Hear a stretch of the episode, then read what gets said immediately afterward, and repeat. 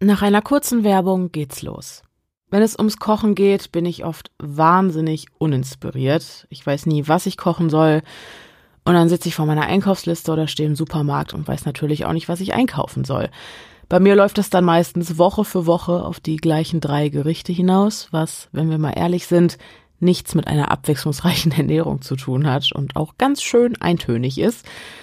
Und jetzt stellt euch vor, ihr könntet euch die Gerichte, die ihr kochen wollt, ganz einfach vom Sofa aus aussuchen und die dafür benötigten Lebensmittel würden dann direkt vor eure Haustür geliefert werden. Mit HelloFresh geht das. Und was mir daran besonders gut gefällt, ist, dass die Rezepte super ausgefallen, aber trotzdem extrem einfach in der Zubereitung sind. Ich habe letztens zum Beispiel die käsigen Gemüsemaultaschen mit Röstzwiebeln gemacht und dazu gab es einen Apfel-Karottensalat mit einem süßen Senfdressing, eine Komposition, auf die ich im Leben nicht gekommen wäre und wahrscheinlich auch nie gegessen hätte, aber es war einfach nur göttlich. Und die Rezepte bleiben einem ja auch nachhaltig erhalten. Das heißt, auch wenn HelloFresh euer neues Lieblingsgericht mal nicht im Angebot haben sollte, könnt ihr es trotzdem jederzeit einfach nachkochen.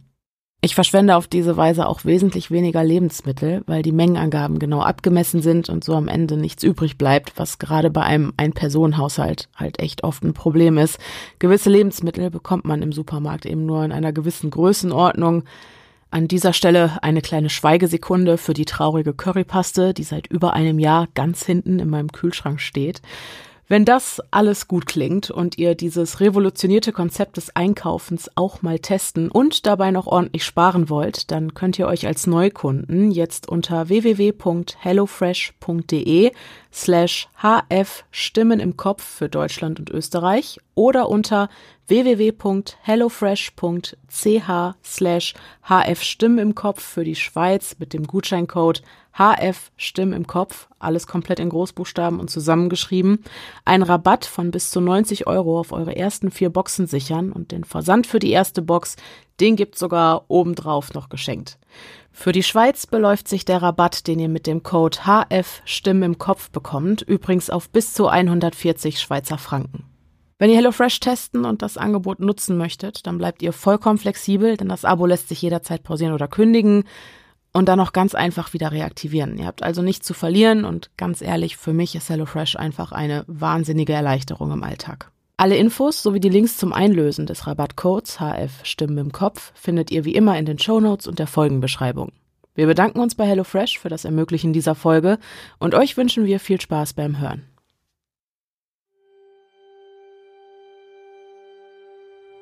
Warnung. Diese Folge enthält detaillierte Gewaltbeschreibungen und thematisiert häusliche Gewalt, sexualisierte Gewalt, auch an Kindern und Gewalt, die sich gegen Tiere richtet. Zeitangaben, mit denen ihr die entsprechenden Stellen überspringen könnt, sowie Hilfsangebote findet ihr in den Shownotes und der Folgenbeschreibung. Die Telefonseelsorge erreicht ihr unter folgender Rufnummer 0800 111 0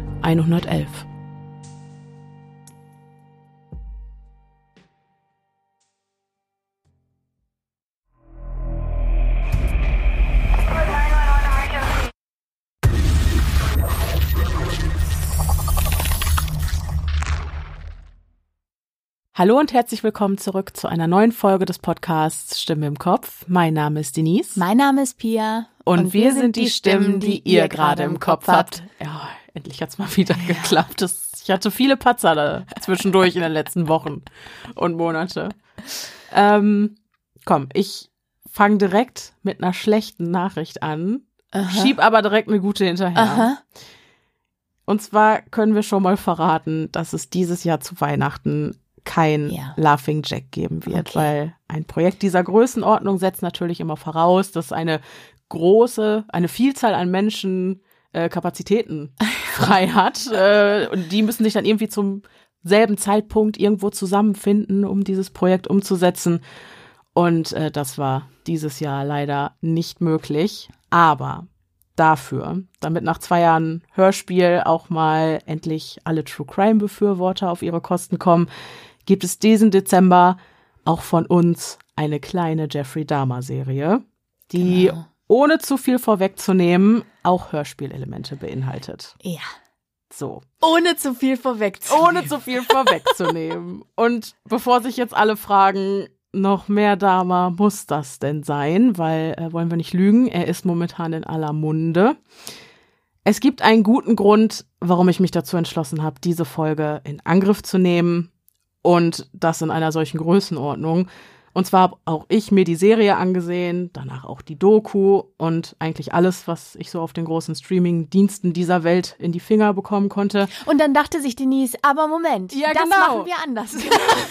genau, genau, weil eine Sache hat mich gestört. Ich finde, dass viele Aspekte in der weit verbreiteten Berichterstattung, sage ich mal, über diesen Fall krass zu kurz gekommen sind. Stichwort Hintergründe einer Tat und halt auch psychologische Aspekte. Und genau aus diesem Grund glaube ich, dass diese Folge auch für all diejenigen interessant sein könnte, die die Serie über Dama, genauso wie die Dokumentation gesehen haben oder sogar beides. Ich hatte nämlich, nachdem ich mir dann beides angesehen hatte, gefühlt mehr Fragen als vorher zu dem Fall. Gerade eben, was die Hintergründe betrifft. Und im Rahmen meiner Recherche bin ich dann auf der Suche nach Antworten tatsächlich fündig geworden. Überraschung. Überraschung. Denise ist fündig ich bin geworden. fündig geworden. Und das möchte ich euch natürlich nicht vorenthalten. Mir auch nicht. Die, die sowieso nicht. Ich bin nämlich sehr gespannt, weil ich möchte sagen, ich gehe ja ganz unvoreingenommen an Richtig. den Fall. Ich habe weder die Serie gesehen, noch mir die Doku angeschaut. Ich glaube, mein einziges Dama-Wissen kommt aus irgendwelchen äh, frühen True Crime Podcasts, die ich irgendwann 2018, Mhm. 2019 mal gehört habe und danach irgendwie nie wieder. Mhm. Ähm, das heißt, ich bin ziemlich ungebrieft und äh, bin gespannt, was du. Okay. Also du weißt im Wesentlichen. Dama war ein Serientäter, der Das Name ist dir war's. ein Begriff und das war's. Das war's. Okay, Ja. spannend. Finde ich richtig, Mhm. richtig spannend. Ich bin gespannt, äh, was du sagst. Ähm, es wird auf zwei Teile hinauslaufen, schätze ich. Das habe ich bei Michael Jackson damals auch gesagt. Ich weiß, aber dieses Mal bin ich mir ziemlich sicher. Ähm, und äh, genau, den ersten hört ihr jetzt und den zweiten nächste Woche Sonntag. Wir werden viel über Jeffrey Dahmer sprechen, ihn seine Geschichte aber auch aus seiner Sicht erzählen lassen. Er hat damals viele Interviews gegeben und stundenlange Gespräche mit Anwälten und Psychiatern geführt. Und wenn sich ein Serientäter so kommunikativ zeigt, dann wollen wir das natürlich auch für uns nutzen. In welcher Form wir diese Interviews in die Folge eingebunden haben, das werdet ihr gleich sehen. Doch ist es natürlich unerlässlich, dass wir bei allem, was wir heute hören werden, nicht das unsagbare Leid vergessen, das dieser Mensch in das Leben vieler Unschuldiger gebracht hat. Da ist es mir nochmal ein Anliegen zu erwähnen, dass wir, wenn wir über die Hintergründe einer Tat sprechen und versuchen, diese zu verstehen, die Dinge zwar erklären, aber damit keinesfalls entschuldigen wollen Wie immer. ja, Mord, Gott spielen, indem man über das Mhm. Leben anderer Menschen bestimmt, ist ganz einfach nicht zu entschuldigen. Das vorweg. Wir werden heute Dinge hören, die uns mit einem Menschen, der grausame Taten begangen hat, eventuell mitfühlen lassen. Wir werden Facetten von ihm kennenlernen, mit denen wir uns vielleicht sogar identifizieren können. Und manche dieser Anteile tragen wir vielleicht sogar selbst in uns. Wir werden in dieser Reihe aber auch die Angehörigen der Opfer zu Wort kommen lassen. Sie werden uns von dem untragbaren Leid berichten, das Jeffrey Dahmer über sie und ihre Familien gebracht hat. Sie werden uns zeigen, wie wichtig es ist, dass wir uns mit diesen Taten auseinandersetzen, damit wir als Gesellschaft nicht immer und immer wieder in dieselben Fallen tappen. Diese Folgen werden zeigen, dass unter den vielen Faktoren, die Damas Taten begünstigt haben, auch gesellschaftliche Missstände eine nicht zu vernachlässigende Rolle spielten. Sie bildeten einen fruchtbaren Nährboden, der Damas Taten in ihrem vollen Ausmaß überhaupt erst ermöglicht hat. Wir werden sehen, warum es so wichtig ist, unseren Kindern zuzuhören. Warum es wichtig ist, dass niemand aufgrund seiner Abstammung, seiner Hautfarbe, seines Glaubens oder seiner Sexualität diskriminiert wird. Wir werden sehen, warum es wichtig ist, dass die Worte von Opfern und Zeugen nicht auf taube Ohren stoßen. Ganz egal, wie unglaublich ihre Geschichten auch klingen mögen. Wir werden sehen, warum es wichtig ist, hinzusehen, ganz gleich wie hässlich die Wahrheit auch sein mag, um nicht die Augen vor dem Offensichtlichen zu verschließen. Doch ganz gleich, was wir heute lernen, es wird das Leid der Opfer und ihrer Familie nicht wert sein. Dies ist eine traurige Geschichte mit einem traurigen Ende. Doch was geschehen ist, ist geschehen. Und umso wichtiger ist es, was wir daraus machen. Die Namen der Opfer habe ich geändert. Edward Warren Smith tried to be Jeffrey Dahmer's friend. As a result, he lost his life. Did you ever stop to think that this was someone's son? Tony thought you was his friend. He knew you. You took my 17 year old son away from me. I'll never get a chance to tell him that I loved him, and for that I can never forgive you. I hope you. I hope you can deal with what you've done. I'm trying hard to. You almost destroyed me, but I refuse to let you destroy me. I will carry on. My mother gave five beautiful kids. We lost. He destroyed the baby of the family. And I hope you go to hell. You know, just why? You know, why would it be my son? You know? Jeff, whatever your name is, Satan. I don't want to ever see my mother have to go through this again. Never, Jeffrey. Jeffrey, I hate you. Jeffrey, I kill you.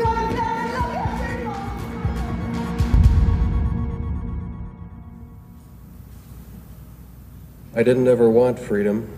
Frankly, I wanted death for myself. This was a case to tell the world that I did what I did not for reasons of hate. I hated no one.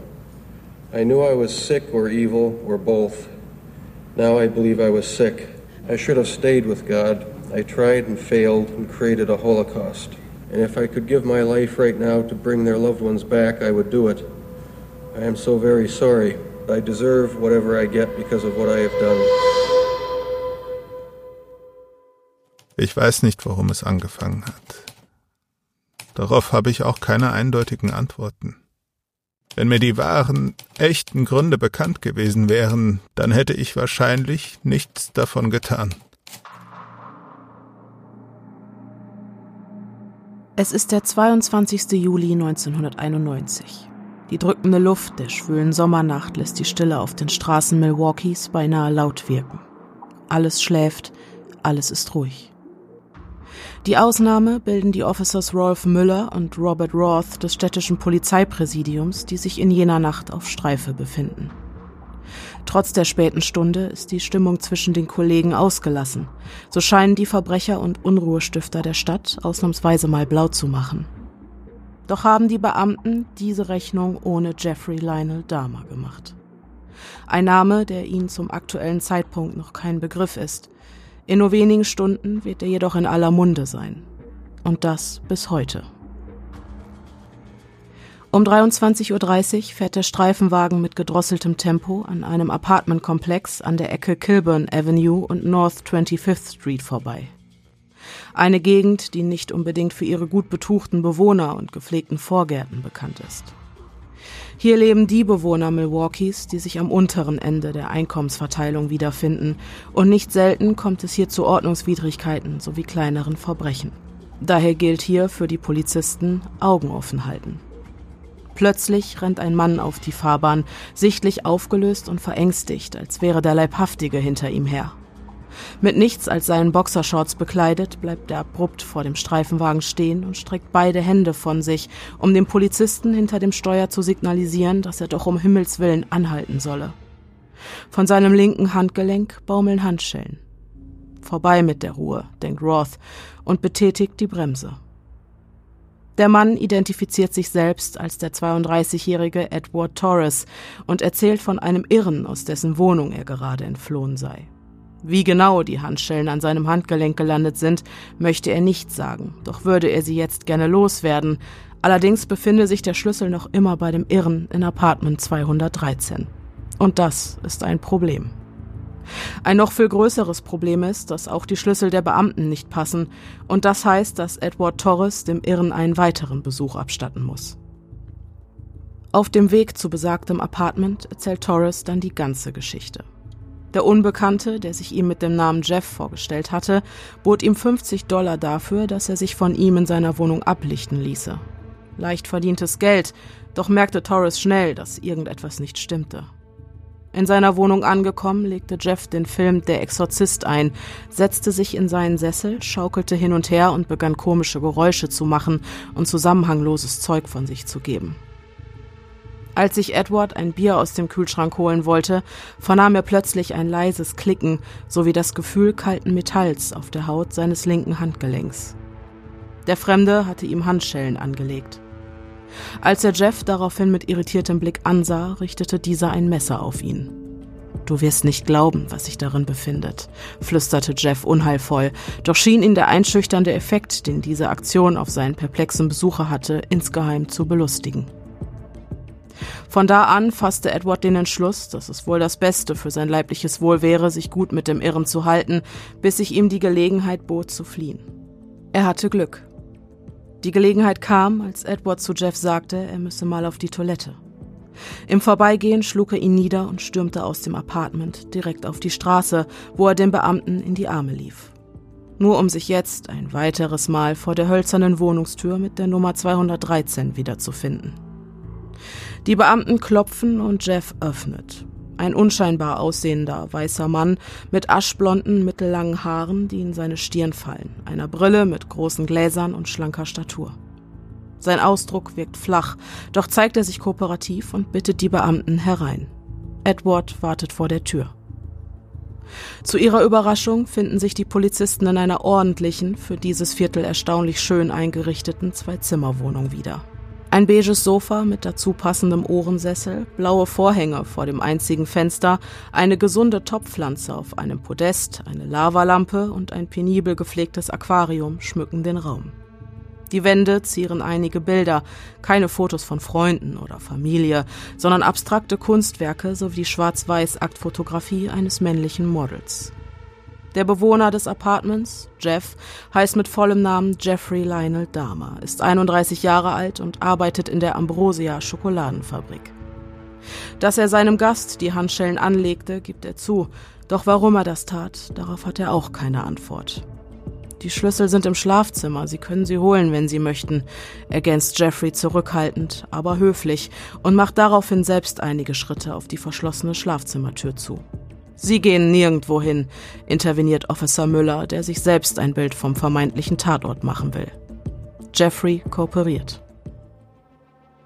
Als der Officer die Tür öffnet, fällt sein Blick unmittelbar auf ein großes Messer, welches vor seinen Füßen auf dem Fußboden liegt.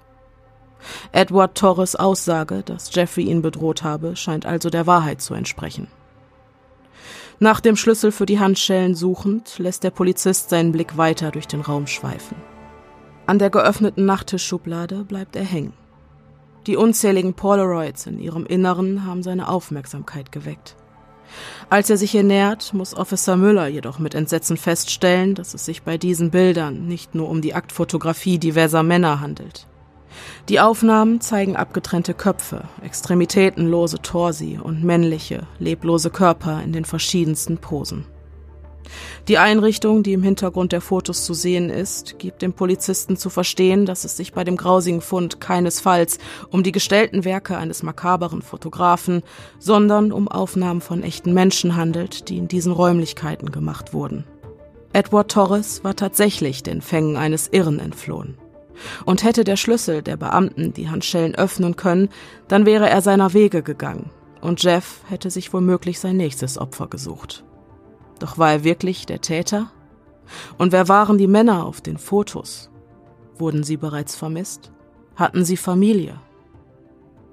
Mit versteinerter Miene geht Officer Müller zurück ins Wohnzimmer. Das sind echte Aufnahmen, murmelt er zu seinem Kollegen und hält ihm eine kleine Auswahl der Polaroids unter die Nase.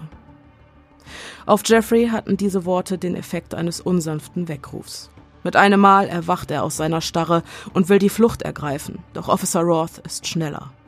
Mit einem gekonnten Polizeigriff drückt er den etwa 1,80 großen Mann zu Boden.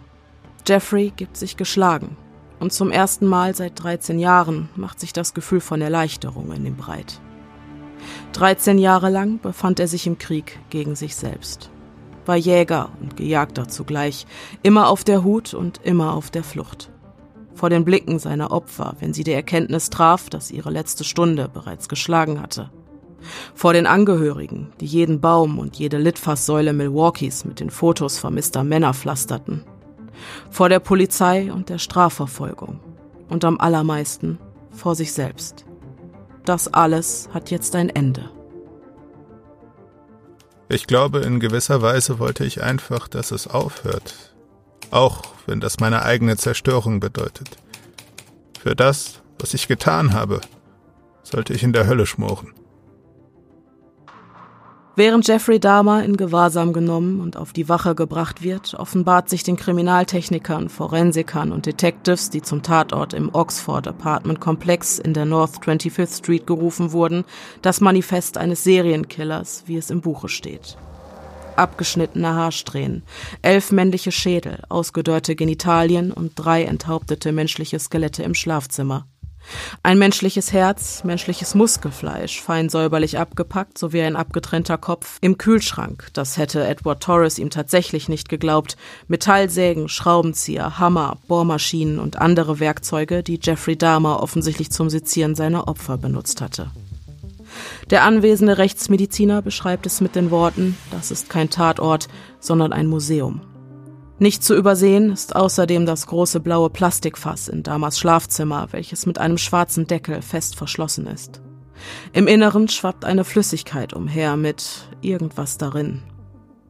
Da zu diesem Zeitpunkt niemand weiß, um welche Chemikalie es sich bei der Flüssigkeit handelt und welche Gefahr von ihr ausgeht, müssen alle Bewohner des Apartmentkomplexes evakuiert werden. Spätestens jetzt weiß jeder, dass sich hinter der Wohnungstür mit der Nummer 213 Unfassbares abgespielt hat. Doch gibt es nur einen einzigen Zeugen, Jeffrey Lionel Dahmer. Noch in der Nacht seiner Festnahme wird er von 1.30 Uhr bis 7.15 Uhr in der Früh befragt. Er gesteht alles. 17 junge Männer will er in den letzten 13 Jahren getötet, ihre Leichen anschließend geschändet und teilweise sogar verzehrt haben. Am Ende einer langen Nacht fragt er den zuständigen Polizisten Dennis Murphy, warum erschießen Sie mich nicht einfach? Die Antwort auf diese Frage ist simpel. Selbstjustiz ist im Staat Wisconsin sowie überall auf der Welt verboten. Außerdem fungiert Jeffrey Dahmer in diesem Fall als wichtiges Beweismittel, das Beweismittel schlechthin, auf das die Beamten für die Aufklärung des Verbrechens angewiesen sind. Eine andere Informationsquelle, abgesehen von den zahlreichen Relikten seiner Taten, die in Apartment 213 sichergestellt wurden, gibt es nicht. Die nächsten Wochen und Monate verbringt Jeffrey damit, Stunden über Stunden auf Fotos vermisster junger Männer zu starren, um seine Opfer zu identifizieren. Dabei zeigt er sich kooperativ und geduldig, solange ausreichend Zigaretten und Kaffee zur Verfügung stehen, um seine Nerven zu beruhigen. Auf eine Verteidigung verzichtet er gänzlich. Stattdessen ist es ihm ein Anliegen, jenen ihre Namen wiederzugeben, die durch seine Hände den Tod fanden. Die Eltern zu entlasten, das ist zwar nur eine sehr kleine Sache, aber immerhin ist es etwas, das ich tun kann. Denn ich habe diesen Horror geschaffen. Und es macht nur Sinn, wenn ich derjenige bin, der ihm ein Ende setzt. Entgegen dem Rat seiner Anwälte Gerald Boyle, der ihn bereits in einem früheren Fall wegen sexueller Belästigung vertreten hatte, und Wendy Patricus will Jeffrey gestehen. Er will sich nicht für seine Taten rechtfertigen oder mit fadenscheinigen Ausreden seine Schuld mindern. Er will endlich Verantwortung für sein Handeln übernehmen, sich seinen Ballast von der Seele reden und seine Geschichte erzählen, in der Hoffnung, endlich selbst zu verstehen, warum er so ist, wie er ist und warum er tat, was er tat. In einem Gespräch unter vier Augen öffnet er sich seiner Anwältin Wendy und gewährt einem anderen Menschen damit erstmals tiefgehende Einblicke in die finsteren Abgründe seiner Seele. Eine große Herausforderung für beide Parteien. Anwältin Wendy muss ein Vertrauensverhältnis zu Jeffrey aufbauen, ihm auf Augenhöhe begegnen und muss stets unvoreingenommen sein. Sie darf die schrecklichen Details seiner Taten, die er ihr anvertrauen wird, nicht verurteilen. Jeffrey Dahmer hingegen muss sich seinen inneren Dämonen stellen. Dem Bösen, das ihm innewohnt und das er zeitlebens nicht kontrollieren konnte, in die Augen blicken. Er wird jeden einzelnen Mord in seiner Gänze vor seinem inneren Auge noch einmal begehen. Vom Anlocken seiner Opfer bis hin zum Zerteilen und Wegschaffen ihrer Leichen. Anders als sonst wird er sich dabei dieses Mal mit seinen Gefühlen auseinandersetzen müssen, die er in der Vergangenheit in Alkohol ertränkt und dichtem Qualm erstickt hatte, weil er ansonsten unter ihrer Last zerbrochen wäre, weil er sein eigenes Inneres nicht ertragen konnte. Erste Sitzung. Das, was war.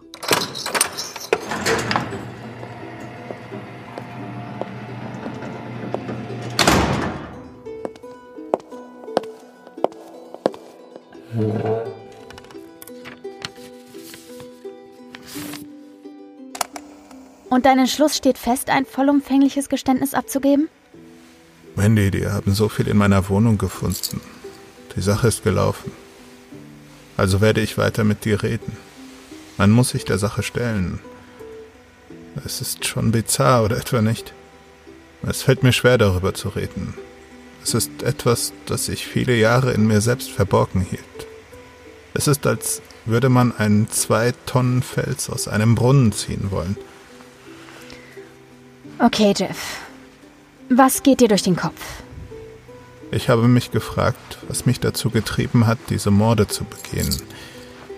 Was es war, das ich suchte, das diese Leere in mir füllen sollte. Jemanden zu ermorden und ihn sofort zu beseitigen, sorgt nicht langanhaltend für Vergnügen oder Erfüllung. Und dennoch spürte ich das Verlangen, es über die Jahre hinweg immer wieder zu tun. Es scheint nicht so, als hätte ich ein normales Einfühlungsvermögen.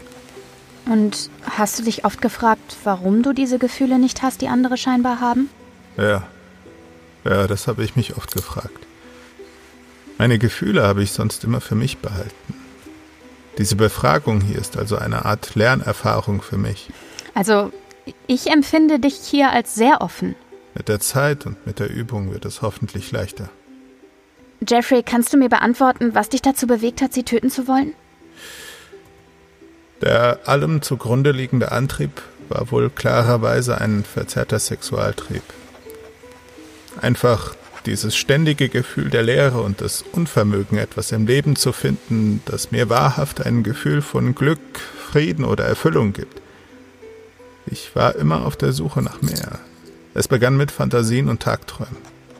Ich begann immer zu fantasieren und dann schienen sich die Fantasien irgendwann zu erfüllen. Hm, und was hat das alles ausgelöst? Ich. Ich wünschte, ich hätte eine gute, einfache Antwort darauf. Ich weiß nicht, warum es angefangen hat. Darauf habe ich selbst keine eindeutigen Antworten. Wenn ich die wahren, echten Gründe gekannt hätte, bevor es überhaupt angefangen hat, hätte ich wahrscheinlich nichts davon getan. Aber wenn es etwas gibt, dem man die Schuld geben kann, dann ist das wohl mein verzerrtes Denken. Ich denke seit Jahren nicht normal. Es fällt mir wirklich schwer, diese Gefühle und Motivationen hervorzukramen. Ich weiß, es ist schwer. Wenn es zu schwer wird, dann sag es mir einfach. Darüber zu reden und das alles zu analysieren, das zeigt mir nur, wie verzerrt mein Denken war. Die Antwort auf die Frage nach dem Auslöser sucht man in der Regel in der Kindheit der Täter. Doch ist diese Suche im Fall von Jeffrey Dahmer vergeblich. Es gab keinen Auslöser, kein Tag X, der sein Schicksal sowie das vieler anderer unschuldiger Menschen fortan bestimmen sollte. Vielmehr war es ein Zusammenspiel vieler Faktoren, die den perfekten Nährboden für seine devianten Persönlichkeitsstrukturen schafften. Jeffrey Dahmer wurde am 21. Mai 1960 als das erste Kind von Joyce und Lionel Dahmer geboren. Die Weichen für eine behütete Kindheit waren gestellt, so standen seine Eltern zum Zeitpunkt der Geburt mit beiden Beinen im Leben und waren ganz vernarrt in den kleinen Jungen mit den großen blauen Augen. Mutter Joyce führte sogar Buch über die Entwicklung ihres Sohnes, dokumentierte all die ersten Male und hielt schöne Erinnerungen für die Zukunft fest. Das erste Lächeln wurde bereits ein paar Wochen nach seiner Geburt dokumentiert. Nach achteinhalb Monaten dann der erste Zahn, mit neun Monaten der erste Haarschnitt und so weiter. Ein normales Baby, das sich prächtig entwickelte und die besten Aussichten auf eine glückliche Kindheit, gefolgt von einem gewöhnlichen Leben hatte. Jeffy, so nannte sich der kleine Blondschopf selbst, liebte Tiere und trug bereits im Alter von 18 Monaten die Verantwortung für einen Goldfisch und eine Schildkröte. Joyce ging jedes Mal das Herz auf, wenn sie beobachtete, wie behutsam und verantwortungsbewusst ihr Jeffrey im Umgang mit seinen Schützlingen war. Doch auch Familie Dahmer ist, wie wir heute wissen, keinem Bilderbuch entsprungen. So war es durchaus sinnvoll, dass Joyce jeden noch so kleinen Fortschritt ihres Sohnes dokumentiert hatte, da Vater Lionel ansonsten nur wenig von alledem mitbekommen hätte. Er verbrachte lange Tage in der Universität, wo er hart an seiner Karriere als Wissenschaftler auf dem Gebiet der Chemie arbeitete. Wenn anwesend, dann war Lionel seinem Sohn ein guter Vater, doch musste er seine Ehefrau nach Feierabend noch im Haushalt unterstützen und die Einkäufe erledigen. Seit Jeffreys Geburt wurde Joyce nämlich von postnatalen Depressionen geplagt und auch die vorangegangene Schwangerschaft war aufgrund der zahlreichen Nebenwirkungen für die junge Mutter die reinste Tortur. Während dieser neun Monate nahm Joyce regelmäßig Medikamente gegen Übelkeit, Schmerzen und allgemeine Ermüdungs- sowie Angstzustände. Aufgrund seiner zahlreichen Verpflichtungen hatte Lionel nur selten die Gelegenheit, wirklich Zeit mit Jeffrey zu verbringen. Meistens kam er so spät nach Hause, dass er es gerade noch schaffte, ihn rechtzeitig ins Bett zu bringen. Now lay me down to sleep. I pray the Lord my soul to keep. God bless everyone. Make Jeffy a good boy. Amen, lautet der Psalm, den Vater und Sohn jeden Abend vor dem Schlafengehen gemeinsam aufsagen. Leider wurden ihre Gebete nicht erhört. Joyce Dahmer verfügte schon immer über ein sehr emotionales und sensibles sowie impulsives Gemüt mit einem Hang zur Theatralik. Durch seine ständige Abwesenheit fühlte sie sich von ihrem Ehemann oft nicht gesehen und vernachlässigt, womit Lionel ganz unbeabsichtigt bei ihr als die Tochter eines Alkoholikers Finger in eine noch immer blutende Wunde legte. Doch mit den Jahren hatte sie gelernt, die Aufmerksamkeit, die ihr die Herren der Schöpfung vorenthielten, auf andere Weise einzufordern. Aufmerksamkeit in Form eines Streits war schließlich immer noch besser als keine Aufmerksamkeit, und die anschließende Versöhnung rechtfertigte die Mittel. Einmal war Joyce nach einer Auseinandersetzung mit Lionel aus dem Haus gestürmt. Ein dramatischer Abgang, der den besorgten Ehemann kurze Zeit später dazu bewegte, ihr nachzugehen. Er fand sie in ihrem weißen Nachthemd auf dem Rücken, mitten in einem Feld nahe ihres Hauses liegend. Lionel wollte eigentlich nur eines, und das war ein ruhiges Leben. Er war ganz anders als seine Frau, ein ruhiger Typ, introvertiert und sehr rational. Bei so gegensätzlichen Persönlichkeiten war es kein Wunder, dass Streit bei Familie Dahmer ein fester Bestandteil der Tagesordnung war. Was war während deiner Kindheit das Problem zwischen deinen Eltern? Ach, sie verstanden sich einfach nicht. Das ging besonders von meiner Mutter aus. Gab es Fälle häuslicher Gewalt? Nur Hiebe und Schläge. Wer hat wen geschlagen? Mom hat Dad geschlagen. Auf wessen Seite warst du? Ich versuchte keine Stellung zu beziehen, mich da irgendwie rauszuhalten. Anders ausgedrückt, die Eltern des jungen Jeffreys kreisten die meiste Zeit um sich selbst, so dass er schon früh lernen musste, dass es besser ist, seine Gedanken und Gefühle für sich zu behalten. Probleme machte er mit sich selbst aus, denn nur so bereitete er seinen ohnehin schon gestressten Eltern keinen Kummer. Das Ganze ging so weit, dass Jeffrey sich von Kindheitstagen an selbst die Schuld für die Misere seiner Mutter gab. Die Schwangerschaft mit ihm fesselte sie ans Bett, zwang sie Unmengen an Tabletten zu schlucken und mit seiner Geburt kam die postnatale Depression. Ergo, er war schuld. Emotionen, mit denen er als das Kind, das er nun einmal war, überfordert war, wurden einfach verdrängt. Erschwerend kommt hinzu, dass Jeffrey nun einmal der Sohn seiner Eltern ist, weshalb auch genetische Faktoren eine Rolle spielen. Joyce Damas Vater war alkoholabhängig, eine Sucht, die auch Jeffrey ab der Adoleszenz heimsuchen wird. Zudem vereint er in sich die widersprüchlichen Charaktereigenschaften beider Elternteile – die Sensibilität, emotionale Labilität und Egozentrik seiner Mutter sowie die Introversion seines Vaters. Ein gefährliches Gemisch, das Jeffrey in jungen Jahren hohem emotionalen Stress ausgesetzt hat, dessen Bewältigung er sich aufgrund seiner eigenen Zurückhaltung nicht gewachsen fühlte. Als Resultat zog sich der Junge mehr und mehr in sich selbst zurück. Er flüchtete sich in eine Fantasiewelt, die es ihm erlaubte, seine Emotionen ohne die Hilfe einer Bezugsperson zu regulieren.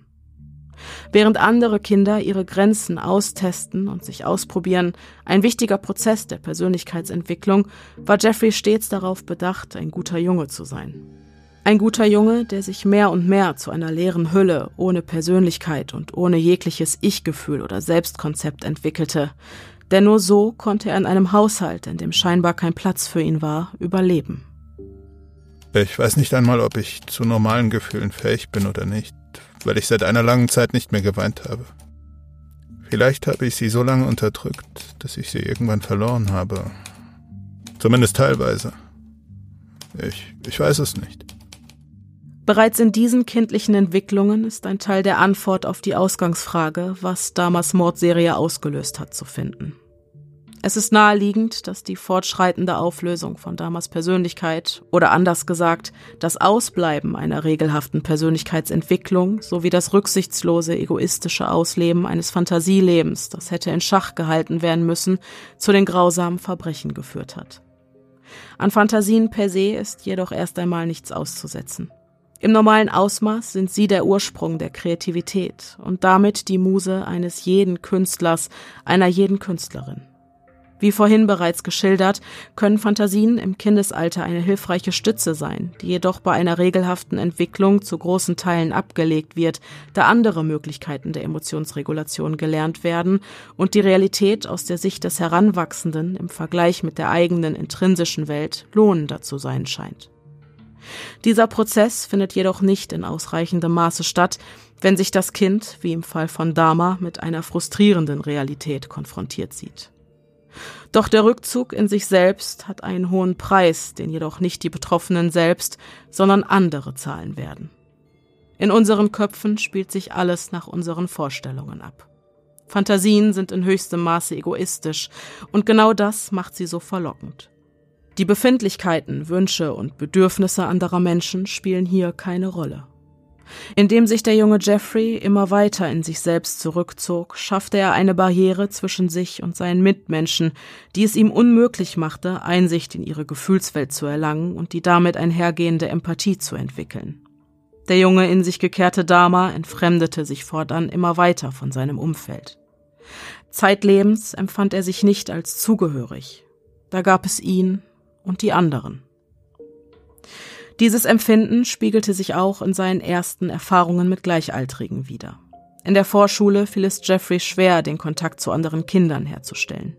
Im sozialen Umgang wirkte er während seiner gesamten schulischen Laufbahn und auch darüber hinaus äußerst unbeholfen und schüchtern. Außerdem verfügte er über eine geringe Frustrationstoleranz. Einmal weigerte sich eine Lehrerin, ihm beim Schnüren seiner Schuhe zu helfen, woraufhin Jeffrey in heftige Schluchzen ausbrach. Derartige Erfahrungen lösten in ihm Gefühle von Ablehnung und Zurückweisung aus, mit dem er sich bereits im Umgang mit seinen primären Bezugspersonen konfrontiert sah. Er ging nicht gern zur Schule. Oft brach es Joyce das Herz zu sehen, wie verloren und ängstlich er wirkte und manchmal sogar weinte, wenn er morgens das Haus verließ. Was es Jeffrey außerdem erschwerte, Anschluss zu finden, waren die zahlreichen Umzüge, die er in seiner Kindheit und Jugend mitmachen musste. Entweder weil seiner Mutter die Nachbarschaft zu unruhig war oder weil seinem Vater ein besseres Jobangebot von einem Labor in einer anderen Stadt gemacht wurde. Am 19. März 1963 musste sich Jeffrey einer Hernien-OP unterziehen. Eine beängstigende und äußerst schmerzhafte Erfahrung für den damals Vierjährigen. Die Schmerzen nach dem Aufwachen aus der Narkose sollen so stark gewesen sein, dass er in seinem kindlichen Verständnis, das er von Operationen hatte, dachte, die Ärzte hätten ihm seine Genitalien amputiert. Joyce dokumentierte in ihrem Buch der Erinnerung Folgendes.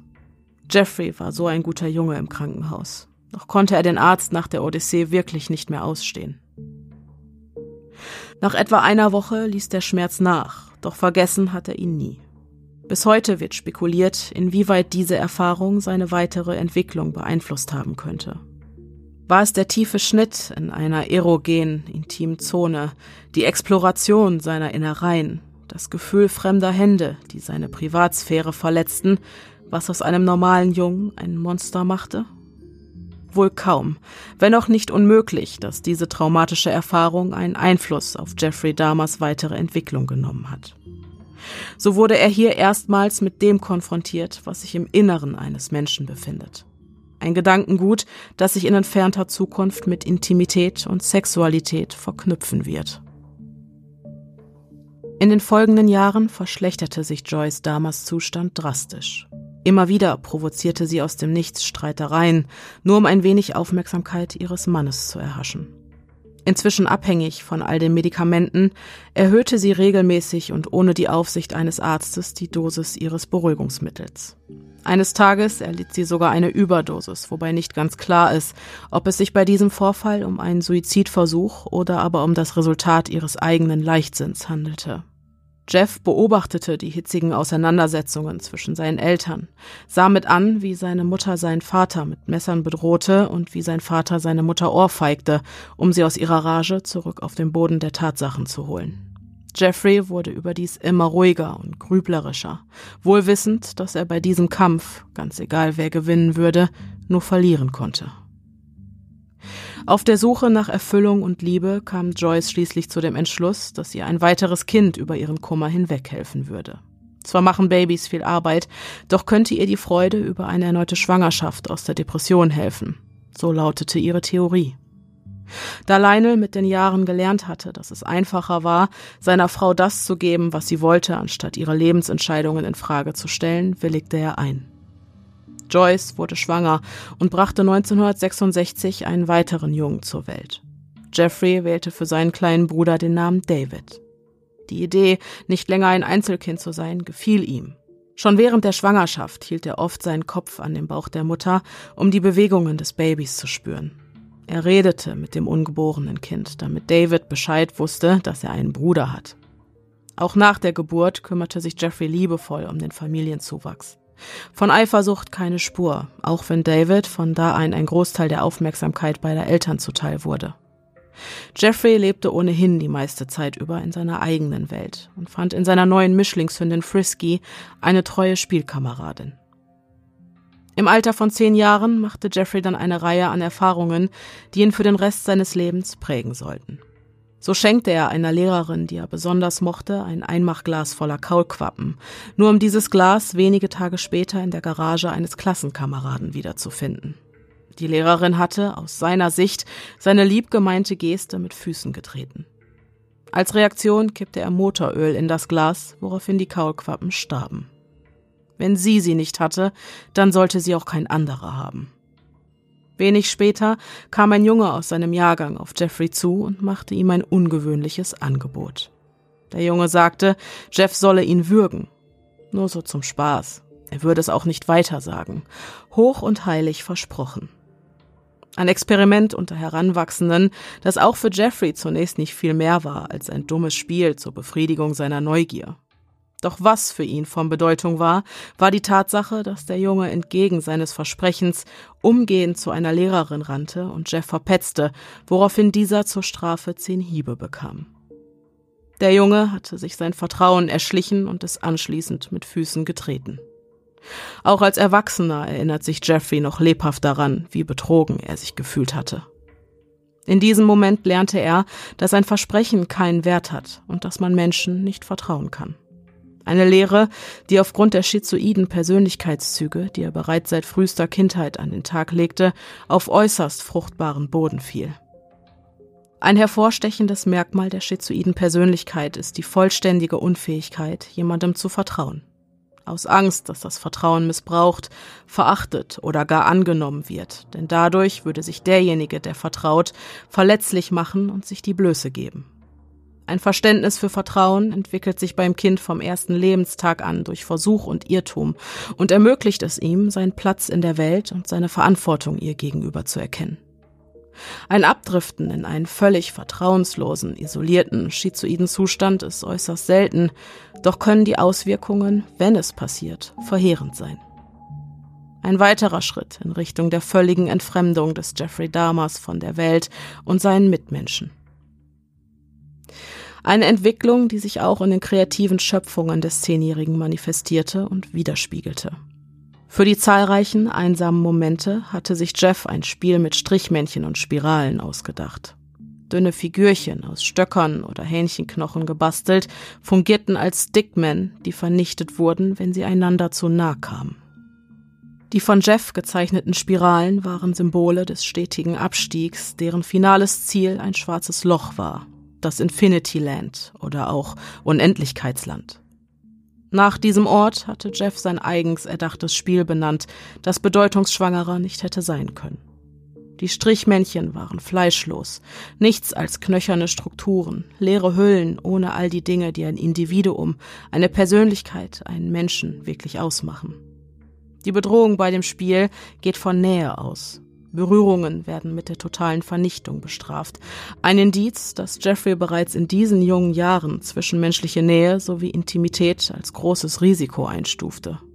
Die Spiralen repräsentieren im Spiel schwarze Löcher der Unendlichkeit. Ein ewiges, gesichtsloses, hoffnungsloses Nichts, das entweder jedem drohte, der sich ihm näherte, oder aber auf ein trauriges Selbstbild hindeuten könnte. Nämlich auf das Nichts, das Jeffrey sah, wenn er in den Spiegel oder in sein Inneres blickte. Natürlich war dem damals Zehnjährigen die Bedeutung dieser Symbolik nicht bewusst, doch sind die Parallelen zwischen den Spielinhalten und Jeffreys Motiven bezüglich seiner späteren devianten Verhaltensweisen nicht zu leugnen. Nähe zu anderen Menschen bedeutet Gefahr, und er selbst sieht sich ständig von einem großen Nichts bedroht, einer inneren Leere, die ihn zu verschlingen droht und der er, egal was er tut, nicht entfliehen kann. Neben dem Spiel Infinity Land waren Tiere und Anatomie das einzige, wofür sich Jeff in Kindheitstagen begeistern konnte. Ganz gleich ob Eichhörnchen, Amphibien oder Insekten, er fand sie allesamt faszinierend. Einmal fand er sogar einen verletzten Babyfalken und schaffte es, ihn wieder aufzupäppeln.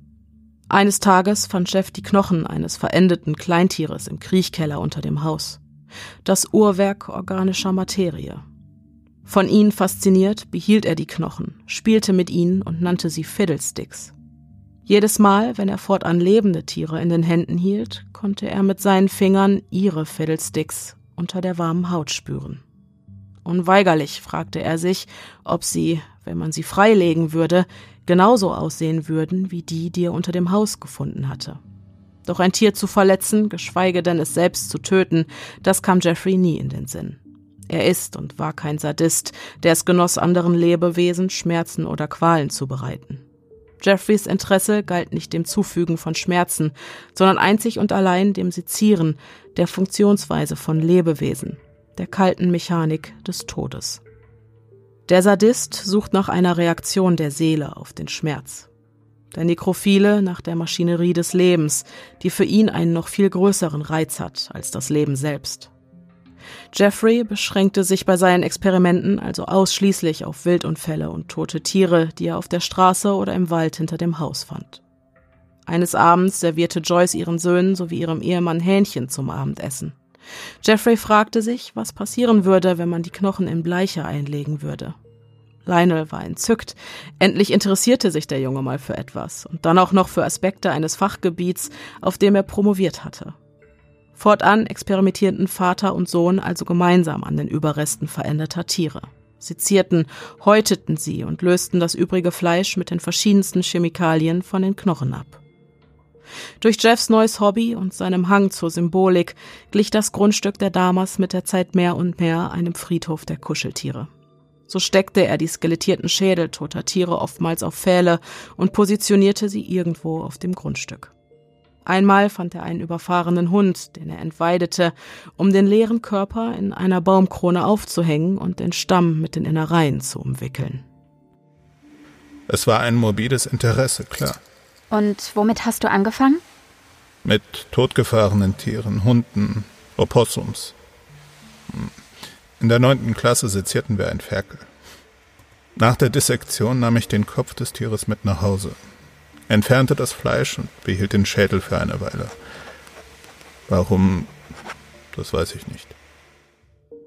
Mit Jeffreys zwölften Lebensjahr war auch für Außenstehende offensichtlich, dass er irgendwie anders ist. Seine Affekte wirkten merklich abgeflacht, sprich, Jeff zeigte sich wenig responsiv und auch seine Mimik wirkte wie eingefroren, ja fast wie versteinert. Er schien sich für nichts und niemanden begeistern zu können, und wenn seine Eltern es gelegentlich schafften, ihn zu vermeintlich spaßigen Aktivitäten zu motivieren, dann tat er diese Dinge zwar, jedoch schienen sie ihm keine Freude zu bereiten. Als führe er einen unliebsamen Arbeitsauftrag aus, der nun einmal erledigt werden musste. Vater Lionel war besorgt um seinen Ältesten, aus diversen Gründen. Seine schulischen Leistungen wurden immer schlechter. Er hatte keine Freunde und auch für Mädchen schien er sich nicht im geringsten zu interessieren. Hast du je versucht, eine Beziehung zu führen? Nein, das kann ich nicht behaupten. Warum nicht? Nun, wegen der Situation zu Hause. Ich konnte dort, wo ich wohnte, keine langfristige Beziehung führen. Ich bin nicht mal sicher, ob ich überhaupt fähig war zu dem Gefühl echter Liebe. Damals wie heute. Willst du damit sagen, du weißt nicht, wie man liebt? Ich. Ich bin mir nicht sicher, ob ich das weiß. Vermutlich nicht. Eine Person, die lieben kann, würde solche Dinge wohl nicht tun. Das Gefühl, nirgendwo dazuzugehören und wenn er dazugehören würde, ohnehin nur Schaden anzurichten, hatte zu diesem Zeitpunkt bereits vollständig Besitz von Jeffrey ergriffen. Er gab sich voll und ganz seinen Fantasien hin, die ihn und jeden, der ihnen zu nahe kam, zerstören würden. Eine Abwärtsspirale, aus der es kein Entrinnen mehr gibt. Ein Kind wächst zu einem Erwachsenen heran, der keinerlei Ressourcen hat, Beziehungen jedweder Art einzugehen. Und wenn das Gefühl der Isolation unerträglich wird, dann wird er andere Wege finden, um mit seinen Mitmenschen in Beziehung treten zu können. Destruktive Wege der Grausamkeit, Kontrolle, und schließlich der totalen Zerstörung. Zweite Sitzung. Die Fantasien. Mit 13 Jahren und dem damit einhergehenden Eintritt in die Pubertät entdeckte Jeff seine Homosexualität. Doch wusste er, dass ein männlicher Partner von seinen Eltern, die beide aus einem religiösen Haushalt stammten, nicht akzeptiert werden würde. Eine Zwickmühle, die ihn weiter in die Isolation seiner eigenen Fantasie trieb. Seine erste sexuelle Erfahrung machte Jeff im Alter von 14 oder 15 Jahren mit einem Nachbarsjungen. Ein schüchterner Kuss in einem Baumhaus, nichts weiter. Neben seiner Liebe für Jungs entdeckte Jeff außerdem seine Liebe für Alkohol. Die betäubende Wirkung der Substanz schien das einzige zu sein, was gegen das immerwährende Gefühl der Leere und den damit einhergehenden Leidensdruck Abhilfe schaffte. Mit 16 Jahren war Jeffrey eigentlich immer betrunken. Ganz gleich, ob am Nachmittag, nach der Schule oder in der Schule. Zudem lernte er zu dieser Zeit den Marihuana-Dealer Jeff Six kennen, der Jeff seinen ersten Joint andrehte. Von da an betäubten sich die beiden Männer leidenschaftlich gerne zusammen. Eine Freundschaft, die Dama genau in die Karten spielte, denn sie erforderte weder eine emotionale Bindung noch den Kontakt zur realen Welt. Von den Drogen betäubt genossen Six und Jeff zu zweit allein eine unreflektierte Glückseligkeit. Zwischen dem 16. und 18. Lebensjahr fusionierte sich Jeffs Sexualität dann immer mehr mit seiner morbiden Faszination für die Maschinerie des Lebens. Nichts war für den Teenager so erregend wie der Gedanke an einen muskulösen männlichen Torso. Ihn zu halten, ihn zu streicheln, ihn zu besitzen. Sex mit jemandem, der ihm völlig unterworfen war, über den er die vollständige Kontrolle hatte. Das war es, was er wollte. Wobei die Person, der der Körper gehörte, nicht von Bedeutung war, sondern nur der Körper selbst. Persönlichkeit war es, was Menschen für Jeff gefährlich machte. Persönlichkeiten, lebende Menschen stellen Anforderungen und Ansprüche, haben Erwartungen, die es zu erfüllen gilt, und einen freien Willen, dem man unterliegt. All das sind Dinge, mit denen sich Jeff nicht auseinandersetzen will. Er hat kein Interesse an den Menschen, weil er nie ein Verständnis für sie entwickelt hat. Alles, was für ihn von Bedeutung ist, ist das menschliche Uhrwerk. Noch hat sich die Faszination für das, was im Inneren ist, nicht mit sexueller Befriedigung verknüpft. Und dennoch kommt Jeffrey Dahmer der paraphilen Störung Nekrophilie zu diesem Zeitpunkt bereits gefährlich nah.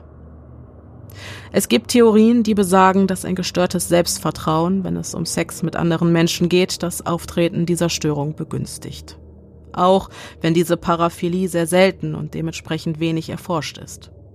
Der Heranwachsende entdeckt die eigene Sexualität zunächst mit sich selbst. Dann kommen Fantasien eines meist sehr passiven Sexualpartners hinzu, bis irgendwann die ersten sexuellen Erfahrungen mit leibhaftigen Partnern gemacht werden. Der Nekrophile hat das Selbstvertrauen, das dieser finale Schritt erfordert, jedoch nie entwickelt und bleibt daher auf der vorherigen, nämlich bei Fantasien mit unbewegten, leblosen Objekten, von denen keine Bedrohung ausgeht, stehen. Fantasien, denen eine brachiale Zerstörungskraft innewohnt, sollten sie jemals mit der Realität kollidieren. Wann dachtest du erstmals darüber nach, jemandem etwas anzutun? Als Fantasie meine ich. Ähm, vermutlich, als ich 18 war.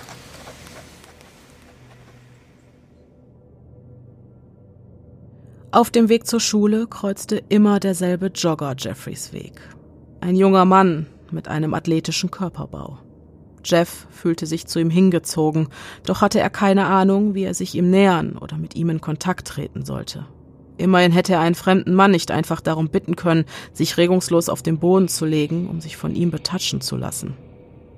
Und doch quälte ihn jeden Tag dieselbe Frage. Wie sähe er wohl ohne sein durchgeschwitztes T-Shirt aus?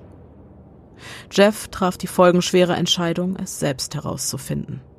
Eines Morgens lauerte er dem Jogger mit einem Baseballschläger im Gebüsch auf. Er wollte ihn bewusstlos schlagen, Sex mit seinem regungslosen Körper und sich dann aus dem Staub machen.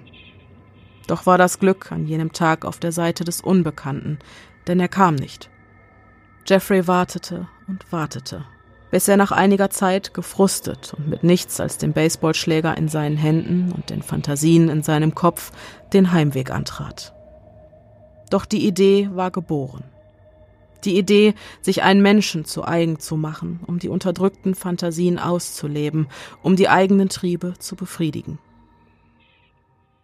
Im Jahr 1978 ließen sich Jeffs Eltern nach unzähligen weiteren und immer heftiger werdenden Auseinandersetzungen scheiden. Während dieser Zeit gab es viel Streit darüber, bei welchem Elternteil David wohnen und wer das Sorgerecht für ihn bekommen sollte. Nur um Jeff, um den sorgte sich niemand. Immerhin war er schon 18 und damit aus der Sicht seiner Eltern offenbar für sich selbst verantwortlich. Zu sehr mit ihren eigenen Problemen beschäftigt, merkten sie nicht, wie sehr ihr ältester Sohn sich in seine eigene Welt zurückgezogen hatte und wie sehr er einen Anker in einem sicheren Hafen, der ihn im Hier und Jetzt erden würde, ein Zuhause, gebraucht hätte. Vielleicht habe ich während des Scheidungsverfahrens angefangen, mich vollständig abzuschotten. Das war meine Art, alle schmerzhaften Gedanken zu verdrängen. Einfach eine Haltung einzunehmen, in der es mir egal ist oder in der ich so tue, als ob es mir egal ist, um mir den Schmerz über die Trennung meiner Eltern zu ersparen. Vielleicht hat es damals angefangen. Aber es war effektiv, es hat funktioniert. Mom und Dad hatten ihre Probleme und ich konnte nichts tun, das irgendwas daran geändert hätte. Also versuchte ich einfach auf meine Art mein Glück zu finden. Was offensichtlich der falsche Weg war. Zu dieser Zeit saß Jeffrey mit blutrot unterlaufenden Augen im Unterricht, ist mehr physisch als psychisch anwesend und Lehrpersonal sah ihn mehr als nur einmal in den Pausen mit einem Sixpack Bier auf dem Parkplatz vor dem Schulhof sitzen. Jeder merkte, dass etwas nicht stimmte. Der Junge wirkte in sich gefangen, einsam und depressiv. Und dennoch gelang es ihm, wie durch ein Wunder, die Abschlussprüfungen gerade so zu bestehen. Vermutlich auch, weil seine Lehrer es als Schande empfunden hätten, ihn durchfallen zu lassen. Denn die schlechten Noten waren ganz sicher nicht einer mangelnden Intelligenz geschuldet. Mit einem IQ von 117 galt Dama als überdurchschnittlich intelligent und es gab Momente und Augenblicke, die Hinweise auf sein tatsächliches Können gaben und vermuten ließen, dass er nur aufgrund seiner Probleme zu Hause so schlechte Leistungen erbrachte. Keiner seiner Lehrkräfte hatte Zweifel daran, dass Jeffrey Dahmer mit Auszeichnung hätte bestehen können, wenn er sich denn nur wirklich bemüht hätte. Nach einem langen Rosenkrieg bekommt Joyce Dahmer das Sorgerecht für die Kinder und Lionel Dahmer zog nach seinem Rauswurf aus dem gemeinsamen Haus vorübergehend in ein Motel. Acht Wochen nach dem Auszug seines Vaters packte auch Mutter Joyce ihre Koffer. Zusammen mit ihren Söhnen wollte sie zu ihren Eltern nach Chippewa Falls ziehen. Sie flehte Jeff an, mit ihr zu kommen, doch war er wie gelähmt. Stand nur da, nicht dazu in der Lage, den Wunsch, in Ohio aber nicht allein, sondern zusammen mit seiner Familie bleiben zu wollen, zu formulieren. Auch als schließlich die Tür hinter seiner Mutter und David ins Schloss fiel, stand er einfach nur wie angewurzelt da. Allein in einem großen Haus, mit nichts als Chaos um ihn herum, einem halben Liter Milch im Kühlschrank und seiner Hündin Frisky. Isoliert, im Innen wie im Außen, ohne Perspektive, Träume und Visionen. Deine Mutter zog nach Chippewa Falls und Du sprachst nie wieder mit ihr? Richtig. Wie hast du dich damals deswegen gefühlt? Deprimiert. Einsam und gelangweilt. Verwirrt, würde ich sagen. Normalerweise hätte er in einer solchen Situation seinen Vater, der immer für ihn da war, um Rat gebeten. Doch hatte seine Mutter ihm vor ihrem Verlassen ausdrücklich verboten, Lionel zu erzählen, dass sie Jeff allein in dem Haus in Beth, Ohio zurückgelassen hatte. Wohl wissend, dass Lionel, sollte diese Information ihn jemals erreichen, vor Wut regelrecht explodieren würde. Nie gut darin, Hilfe einzufordern, tat Jeffrey fortan das, was ein gerade mal 18-Jähriger nun einmal tut, wenn er keinerlei Verpflichtungen und sturmfrei hat. Er ertränkte seine Einsamkeit im Alkohol, rauchte sich die Lunge schwarz und gab sich voll und ganz seinen Fantasien hin. Es gab kein Familienleben, das ihm Routinen bot. Es gab keine Freunde, keine Hobbys, keinen Sport, keine Aktivitäten jeglicher Art, mit denen er seine einsamen Tage hätte füllen können. Jeff war ganz auf sich allein gestellt, konfrontiert mit dem Gefühl, von allen verlassen worden zu sein. Und doch nimmt er seine Eltern jeher vor den Behörden und der Öffentlichkeit in Schutz. Nimmt niemals das Wort verlassen in den Mund, beharrt darauf, dass es keinerlei Traumata in seiner Kindheit gegeben habe, die ihn zu dem machten, was er heute ist. Immer und immer wieder betont er, dass die Verantwortung für das, was als nächstes geschah und ihn für den Rest seines Lebens zeichnete, einzig und allein bei ihm läge. Jeffreys Fantasien gleichen nicht länger einer Idee. Nein, vielmehr manifestieren sie sich inzwischen als aufdringliche Zwangsgedanken, die ihn mehrmals am Tag heimsuchen. Sie infiltrieren den Verstand und hindern ihn daran, auch nur einen klaren Gedanken zu fassen. Seit seinem 15. Lebensjahr fixierten sich seine Fantasien auf einen Mann, der einfach nur still und ruhig daliegt. Hatten andere junge Männer in seinem Alter diese Gedanken auch, wenn sie masturbierten? Vermutlich nicht. Jeffreys Fantasien drehen sich weniger um Sex als um die Erkundung eines regungslosen Körpers, weniger um Liebe als um Besitz und die maximale Kontrolle. Am 18. Juni 1978 kollidieren diese Fantasien dann erstmals mit der Realität. Diese Gedanken schossen mir aus heiterem Himmel wie Pfeile durch den Kopf. Es war niemand zu Hause, ich war allein. Als ich am 18. Juni 1978 dann so durch die Gegend fuhr, sah ich plötzlich einen Anhalter. Ich dachte, es wäre nett, jemanden zum Reden zu haben. Jemanden, mit dem ich zusammen sein wollte. Stephen Harris ist per Anhalter auf dem Weg zum Ohio Music Festival. Jeff sieht ihn während einer Spritztour mit hochgehaltenem Daumen und oben ohne am Straßenrand stehen. Ein attraktiver junger Mann, muskulös und gut gebaut, genau sein Typ. Jeffrey packt die Gelegenheit auf nette Gesellschaft beim Schopf und hält den Wagen an. Er erzählt Stephen, dass er reichlich Bier und Marihuana zu Hause habe und allein lebe. Und Stephen, der noch einige Stunden Zeit bis zum Beginn des Festivals hat und einfach nur eine gute Zeit haben will, tappt nichts ahnend in die Honigfalle. Er steigt in den Wagen und fährt gemeinsam mit Jeff zum leerstehenden Haus seiner Eltern. Dort angekommen werden sie von Frisky freundlich an der Tür begrüßt. Danach verschanzen sie sich mit einigen Dosen Bier und einem Joint im Wohnzimmer. Schnell wird deutlich, dass Steffen nicht homosexuell und demnach auch nicht an mehr als einer netten Unterhaltung interessiert ist. Aber du hast in dieser Nacht nichts mit ihm gemacht? Nein. Ich merkte während unserer Unterhaltung, dass er nicht daran interessiert war. Also habe ich ihn gar nicht erst danach gefragt, glaube ich. Okay.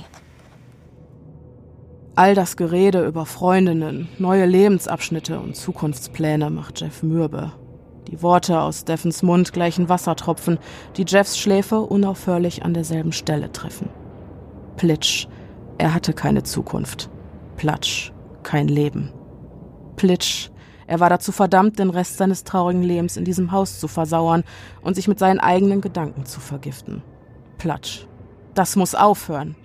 Er muss die Dinge endlich selbst in die Hand nehmen und sie nach seinem Willen formen, Kontrolle übernehmen und einfach er selbst sein, was auch immer dieses Selbst war. Während Steffen seinen langen Monolog abhält, fällt es Jeff schwer, sich auf seine Worte zu konzentrieren. Immer wieder driften seine Gedanken in den ihm allzu vertrauten Stupor ab, während seine Augen über Steffens muskulösen, freien Oberkörper wandern. Wie er sich wohl anfühlt? Jeffrey genießt seine Anwesenheit, doch noch mehr gelüstet es ihm nach seinem Körper. Nach einigen Stunden der Unterhaltung und mehreren Bier sagt Stephen plötzlich, dass er langsam los müsse. Immerhin wolle er am Festivalgelände sein, bevor es dunkel wird. Nein, er darf nicht gehen. Er wird nicht gehen. Er wird nicht zulassen, dass er geht. Ich weiß nicht genau, warum ich ihn schlug. Ich wollte nur länger bei ihm sein.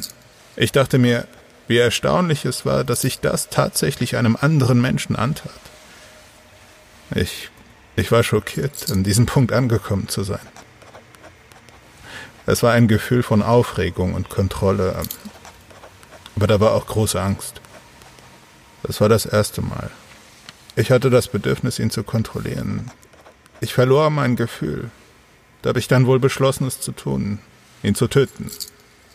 Ganz gleich, ob er schwul war oder nicht. Das war mir egal. Jeff entschuldigt sich für einen Moment und verschwindet im Keller. Kurz darauf kommt er mit einer Langhantel in seinen Händen zurück. Doch davon ahnt Steffen nichts, der mit dem Rücken zur Kellertür noch immer auf dem Sessel im Wohnzimmer sitzt. Jeff holt aus und schlägt zu. Kräftig, aber nicht kräftig genug. Steffen reagiert mit Entsetzen. Es kommt zu einer Rangelei, doch trifft die Eisenstange seinen Kopf ein zweites Mal, woraufhin der junge Mann zusammenbricht. Jeffrey hockt sich über ihn und drückt die kalte Eisenstange so lange auf Steffens Kehlkopf, bis auch sein letztes Röcheln verstummt. Da lag er nun unter ihm. Bewusstlos, regungslos und des freien Willens beraubt.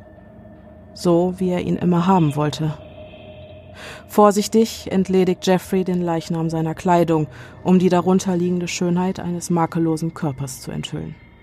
Jeffrey legt sich neben Stephen, berührt ihn, küsst ihn und benutzt ihn für die Befriedigung lang unterdrückter Triebe.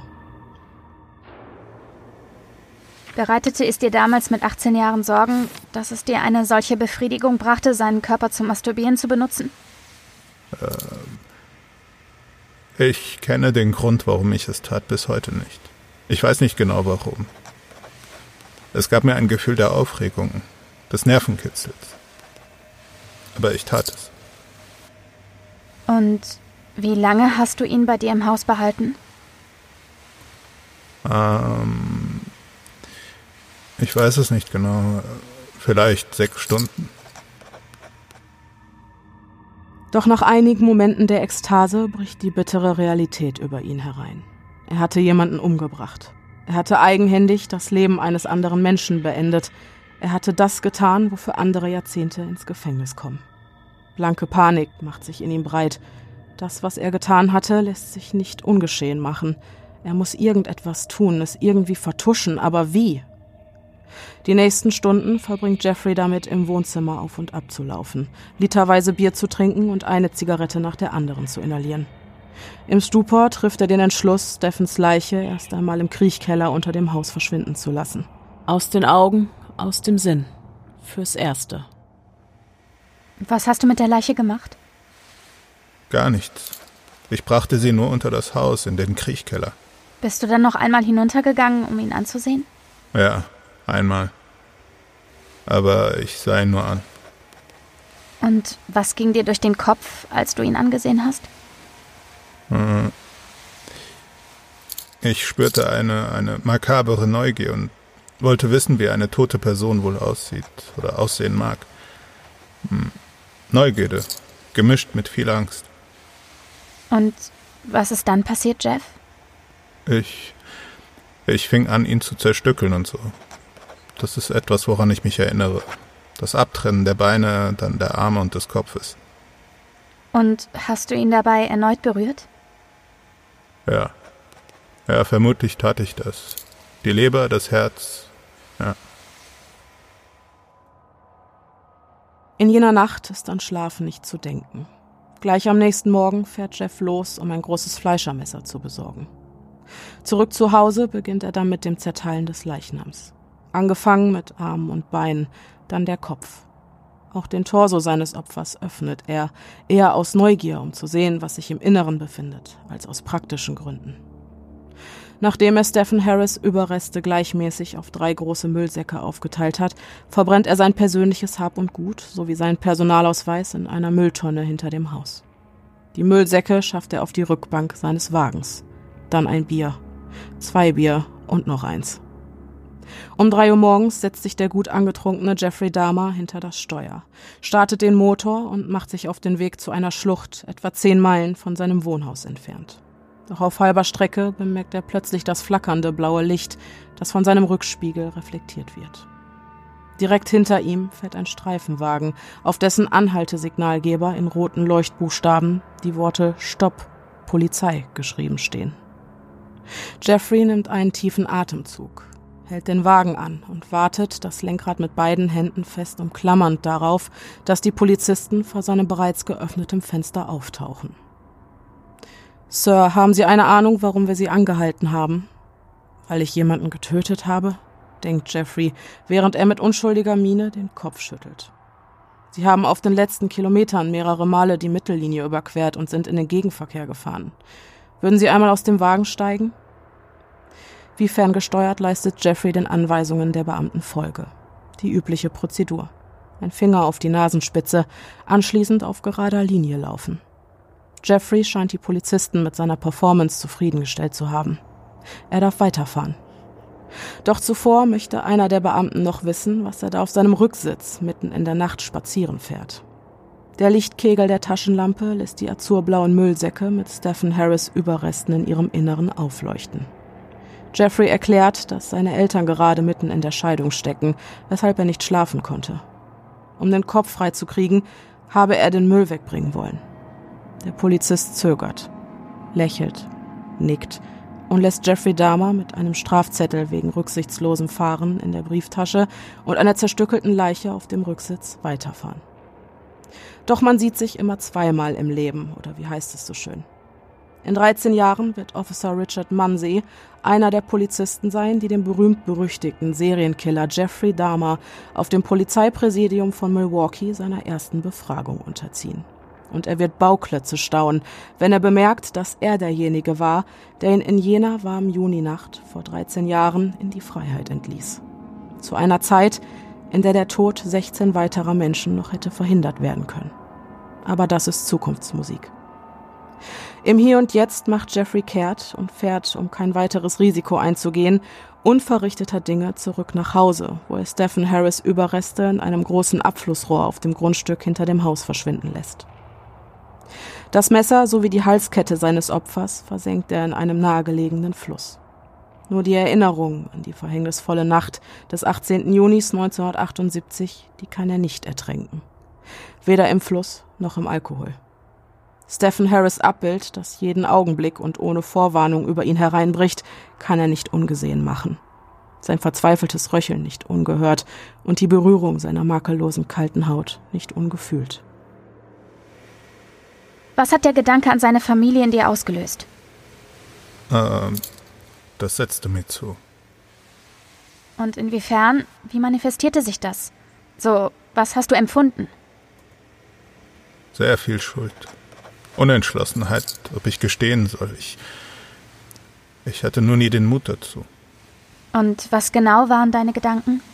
Naja, ich wusste, wie furchtbar falsch es gewesen war, das zu tun. Und ich wollte, dass so etwas Schreckliches nie wieder passiert. Obwohl er längst fort ist, verfolgt Stephen Harris Jeffrey Dahmer von nun an auf Schritt und Tritt. Stephen Harris bleibt unvergessen. Jeffrey Dahmers grausame Tat bleibt unvergessen. In gewisser Weise hatte die Nacht des 18. Junis 1978 zwei Opfer hervorgebracht. Eines von ihnen starb, das andere nicht. Die Erinnerungen an diese Tat hatten die Macht, Jeffrey Dahmer auch lange nach seiner ersten Reaktion auf den Tod und die Zerstörung, die er verursacht hatte, noch großen Kummer zu bereiten. In den kommenden Jahren wird er diese Tat bedauern wie keine andere. Und für Stephen Harris wird er so viele Tränen vergießen wie für kein anderes seiner Opfer. Diese Erfahrung hat den 18-jährigen Jeffrey Dahmer ein für allemal gebrochen. Er erkennt, dass seine devianten und perversen Sexualpräferenzen Stephen Harris Tod verursacht haben und dass sein Verlangen auf dem fruchtbaren Boden seiner verkümmerten Moral gewachsen war. Manchmal betet er um Vergebung, wohl wissend, dass er seine Chance auf dieses Geschenk längst vertan hat. Allein mit seinen Gedanken in einem verlassenen Haus mit nichts als den traumatischen Erinnerungen an seine eigene Tat geht Jeffrey Dahmer zügigen Schrittes dem Wahnsinn entgegen. Diese Nacht in Ohio, diese eine impulsive Nacht. Seitdem war nichts mehr wie vorher. Es infiltriert dein ganzes Leben. Nachdem es passiert war, dachte ich, ich würde einfach versuchen, es normal wie möglich weiterzuleben und es zu begraben. Aber solche Dinge bleiben nicht vergraben. Sie kommen immer wieder an die Oberfläche. Ich hätte niemals gedacht, dass es so ist. Aber so ist es.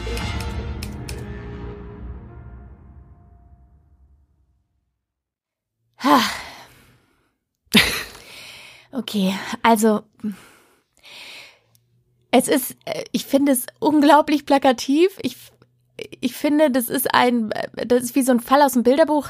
Ich habe vorhin ja schon, während wir, äh, also während der Aufnahme quasi, mhm. habe ich ja schon zwischendurch zu dir gesagt, das ist dieser, haben wir glaube ich schon mal erzählt, ne, dass dass dass dieses äh, diese diese Dinge, die im True Crime Podcaster Kopf abgehen, wenn man zum Beispiel auf der Straße sieht, mhm. wie Eltern ihre Kinder behandeln, behandeln oder, so, oder ja. irgendwie so und man sich denkt, bitte tut's nicht, ihr züchtet die nächsten Menschen heran, die mhm. solche Dinge tun. Mhm. Ähm, und da ist es wirklich so, da stimmt irgendwie alles. Also das ist wie aus also, dem Lehrbuch. Mhm, es, es genau. ist wie ein Fallbeispiel aus einem Lehrbuch, genau, wirklich. Ich Wobei auch. das natürlich auch sein kann, ähm, dass es dem geschuldet ist, dass wir eben so viele Informationen über Jeffrey Dahmers Innenwelt haben, weil er eben so kommunikativ ja, war ja, und so ja, viele okay. Antworten geliefert okay. hat. Es hat Aber natürlich, entbehrt es trotzdem nicht einer gewissen Tragik, denn immer wieder blickt durch, dass äh, bei aller Grausamkeit seiner Taten. Ja. Deswegen habe ich am Anfang gesagt, das, wir ja. werden mit einem Menschen, der sehr schlimme Dinge ja. getan hat, automatisch mitfühlen. Was aber auch menschlich und vollkommen normal ist. Wichtig ist halt nur, niemals zu vergessen, dass nee, da Opfer klar. hinterstehen. Nee, aber das eine schließt das andere ja nicht aus. Genau. Also ich glaube, immer. Es ist einfach wichtig, dass wir ein gewisses Verständnis dafür entwickeln, was da passiert ist. Und das geht an diesem Fall wirklich ganz, ganz, ganz wunderbar. Ja, finde ich auch. Also erschreckend gut. Ja. Tatsächlich. Ja äh, auch viele Momente dabei, wo man sich denkt, nein, mach das nicht. Mach das nicht. Geh da nicht nein, rein. Nein, nein. Oder du, oder dieses, dieses, äh, sag doch, dass du willst, dass sie bleiben. Mama, geh nicht. Nein, nicht. Geh nicht auch ja, weg. innerlich also, sehe schon so sehr dieses, emotional Ja, es ist ja, ich meine, also was ich halt krass finde ist, und wie gesagt, ich sag's jetzt einfach auch nochmal für mich, ähm, da sind natürlich Opfer dahinter und natürlich entschuldigt das gar nichts, aber mhm äh, ich glaube, er ist auch selbst äh, ein Opfer von sich selbst gewesen im Grunde genommen. Ja. Er konnte und ein Opfer der Umstände und hatte eben diesen Charakter, der der das alles nicht ausgehalten hat und der dann mhm. gewisse Dinge ausgebildet hat, die ihn auch selbst im Nachhinein ja. völlig fertig gemacht haben. Ne? Er hat sich hinterher selbst nicht mehr ausgehalten. Ne?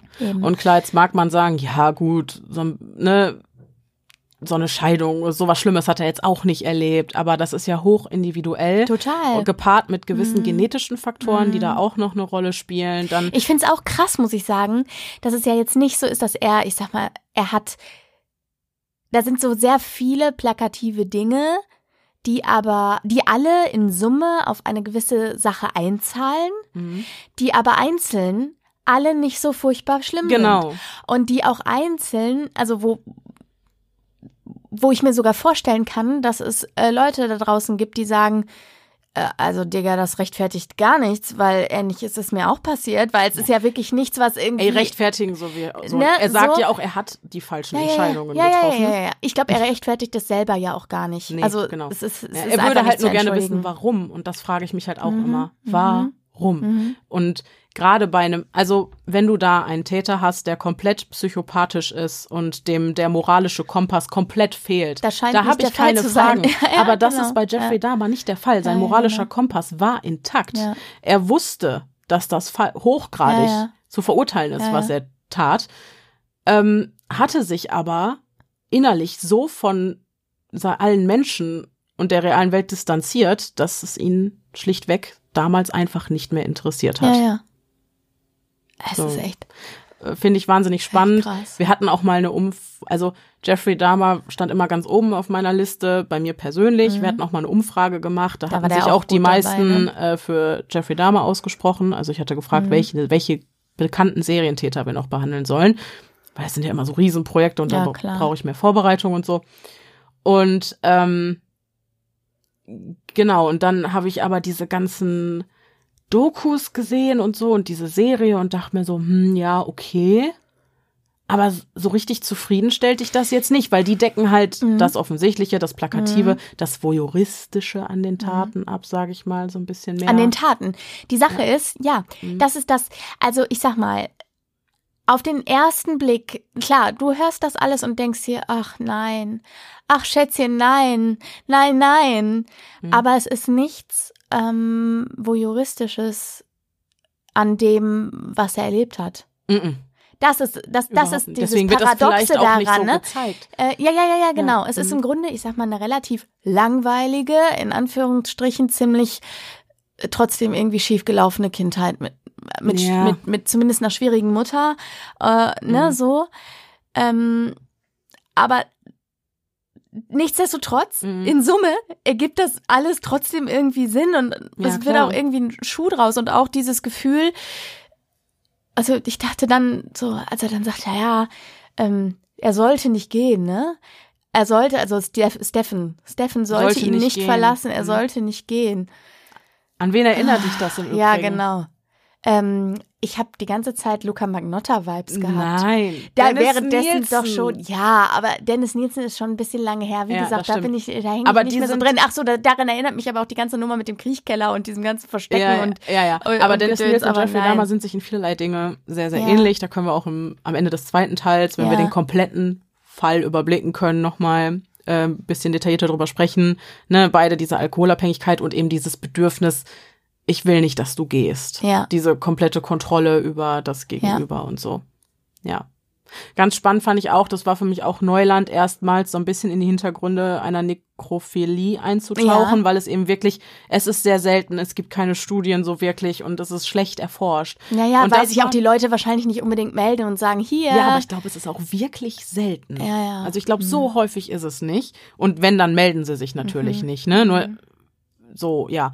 Und das war tatsächlich eine der Theorien, was ich da so ein bisschen geschildert hatte, was für mich einleuchtend klang, wo ich mir dachte, ja, das könnte ich mir tatsächlich vorstellen, dass ähm, wenn Menschen mit allem, was die sind, äh, wenn, wenn die auf dich in, irgendwie bedrohlich wirken, Mhm. weil du dich nicht so entwickeln konntest, dass du dich dem irgendwie gewachsen fühlst oder ne, wenn du zwischenmenschlich wie Jeffrey Dahmer nicht so auf der Höhe bist, dass du dir dann halt eben wünscht, okay, dann lieber jemand, der Der gar nichts sagt. der gar nichts sagen Mhm. kann und der kann auch nicht gehen. Mhm. Der bleibt nämlich. Mhm. Ne? Aber ob die Rechnung äh, so aufgegangen ist, das äh, werden wir auch in der nächsten Folge sehen. Wir sind ja gerade erst am Anfang. Ja. Mir war nur wichtig, jetzt erstmal auch einfach damit diejenigen, die halt Doku und Serie und was nicht alles gesehen haben, bisschen neues Futter kriegen. Und vor allem auch natürlich, um diese, äh, ich sag mal, nicht voyeuristisch spannenden Hintergründe der Kindheit nochmal so aufzudecken. Ne? Also Ja, was, äh, die, ich finde es halt wirklich, es ist ein Paradoxon. Ich, Mhm. äh, du hast auf der einen Seite denkst du dir die ganze Zeit, ach nee, oh je, oh nein. Alles für sich genommen ist gar Mhm. nicht so furchtbar schlimm. Mhm. Aber irgendwie macht es halt trotzdem Sinn und Mhm. ist sehr plakativ, was daraus geworden Total, ist. ja. Also ich weiß nicht, ich hoffe, das ist verständlich, was Ja, worauf doch. ich hinaus will. Ich glaube, ich dachte mir auch, okay, So. der, der hat nicht so Nee. was Schlimmes erlebt und so, aber jedes Kind bewertet anders, jeder Ja, Mensch genau. empfindet anders Genau. und äh, ja, sowas kommt von sowas, ne? Ja. Ähm, genau, ja, also wir sind am Anfang einer langen Geschichte, haben jetzt den Grundbaustein gelegt ähm, und können uns jetzt quasi im Teil zwei ganz genau angucken, wobei wir mit der Entwicklung noch nicht am Ende sind. Ja. Jeffrey Dahmer ist noch sehr jung an unserem aktuellen Punkt, aber dass wir uns eben angucken können, was aus diesem Samen erwachsen Mhm. ist, der jetzt gesät wurde quasi in der Kindheit. Na, er wird ja auch noch, also er wird ja auch noch zwölf Jahre weiter sein wir Ja. 33. Was mir auch wichtig war zu verdeutlichen, da hatte ich auch letztens mit Jenny eine Konversation drüber, ähm, dass die Täter von ihren eigenen Taten ja sogar teilweise auch schwerst traumatisiert sind. Ja, klar. Das geht ja auch nicht Ja. spurlos an denen Ja, ja. vorbei. Ne? Ja, Sicherlich ja. nicht alle, aber Ja. Jeffrey Dahmer war schwerst Ja, traumatisiert. vielleicht nicht psychopathische Täter. Nee, ja, ne? genau. So, ja, mhm. ja, genau. Ja. So. Mhm. so. Also dann auch eine Ab Abwärtsspirale. Es ist Ist es. Das macht's nicht besser, macht's ne? nicht besser, ja, ja. Nee, eben, deswegen sagte er auch. interessanter Punkt. Deswegen sagte er auch, nach dieser einen Tat war vorbei. Mhm. Danach Mhm. war vorbei. Das hat für den Rest seines Lebens, das hat seinen weiteren Weg geebnet. Es gab keinen Weg mehr zurück. Der war zu. Ja, ja, ja, ja, das ist klar. Ja. Du hast die Tür einmal aufgestoßen. Genau. Mhm. Und jetzt kann es nur noch weiter bergab gehen. Mhm. Das ist so ein Lawineneffekt. Wow. Mhm. Ja, Oh boy. sehr spannend. Ich bin gespannt, wie es weitergeht. Ja. Und auch diese, dieses Infinity Land, Entschuldigung, Mhm. das ist auch so plakativ. Also mag Zufall sein, aber es ist einfach verrückt. Also, ne, dies, es ist einfach auch wieder einfach ein Sinnbild. Aber guck mal, das zum Beispiel, ne? Mhm. Das ist auch schon sowas. Das ist alles, was ihm fehlt, um das Ganze wie tatsächlich so ein Lehrbuch. Ding Mhm. zu machen, ist diese psychopathische Ader. Äh, weil, wenn du dir jetzt zum Beispiel überlegst, wir haben so oft die, die frühesten Warnzeichen ist Tiere quälen oder so, ja?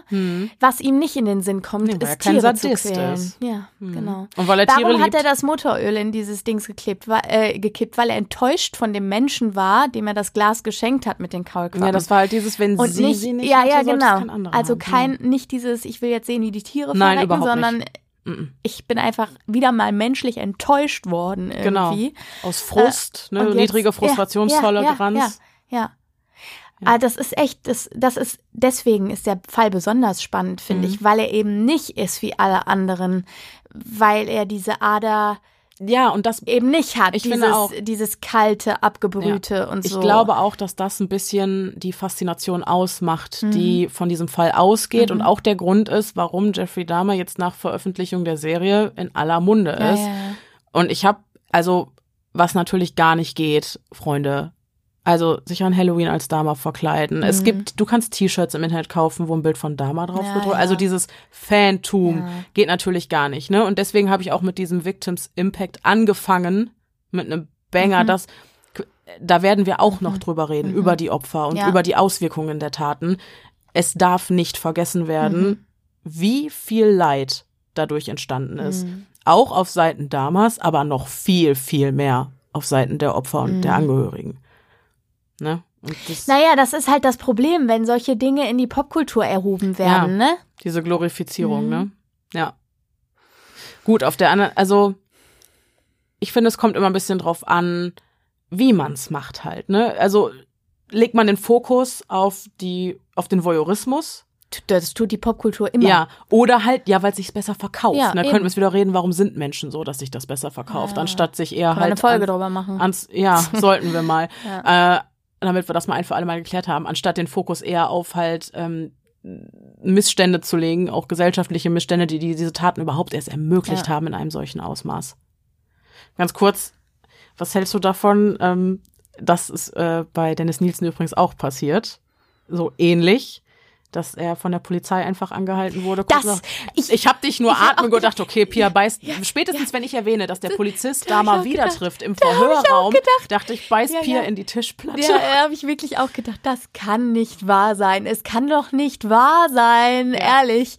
Also das, da, da habe ich auch gedacht, ja, das ist wie im Film. Also das ist Das ja ist tatsächlich alles wie im Film. Also Entschuldigung, wenn ich ein Mhm. Drehbuch schreiben würde, ich hätte mit diesem Fall, auch mit der Vergangenheit und mit dem, was war und was dann kommt, ich hätte es mir nicht besser ausdenken können. ja, ja, Netflix hat's ja geschickt gemacht. Ja. Ne? Hm, Was soll man sagen? genau. Ja. Ja. Trotzdem, Nein. tragt keine T-Shirts. Nein, tragt einfach keine T-Shirts. Echt nicht. Ja. Das. Also mit Dama drauf. Lauft nur noch mit nacktem Tragt Oberkörper rum, damit ihr attraktiv auf Menschen wie Ja, Dama wird. genau. Nein. Nein. Nein, sie tragt T-Shirts und Ja. Pullover, aber Ja. nicht mit Bildern Ja, von genau. Serientätern drauf. So. Es könnten Menschen sehen, die eventuell Verbindungen dazu haben. Hm. Ne? So. Okay. Das war Teil 1. Das Wort zum Sonntag. Nächste Woche gibt es Teil 2. Wir sind gespannt, wie es weitergeht. Ja. Und äh, hoffen, dass euch diese Folge gefallen hat. Ihr könnt uns eure Gedanken, Anregungen zu dem Thema gerne unter dem Beitrag auf Instagram kommentieren. Podcast.stimme im Kopf heißen wir da. Oder ihr könnt uns schreiben, auch per Mail, podcast.stimme im Kopf at gmail.com. Aber wie gesagt, das war nur die Spitze des Eisbergs. Da kommt nächste Woche noch viel, viel, viel, viel mehr. Und ich hoffe, dass wir uns dann wieder hören. Bis dahin, bleibt, Bleibt sicher. sicher. Es ist gefährlich da draußen.